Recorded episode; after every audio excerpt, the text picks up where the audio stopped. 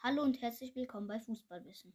Heute machen wir die Tipps des 21. Bundesligaspieltags. Bochum wird 2 zu 0 gegen Hertha BSC gewinnen. Köln wird 1 zu 1 gegen Freiburg spielen. Arminia Bielefeld wird 1 zu 0 gegen Gladbach gewinnen. Augsburg wird 0 zu 2 gegen Union Berlin verlieren. Mainz wird 2 zu 2 gegen Hoffenheim spielen. VfB Stuttgart wird 0 zu 2 gegen Frankfurt verlieren. Bayern wird 2 zu 1 gegen Leipzig gewinnen. Dortmund wird 1, äh, 2 zu 1 verlieren gegen Leverkusen. Und Wolfsburg spielt 1 zu 1 gegen Kräuter Fürth. Das waren die Tipps. Tschüss.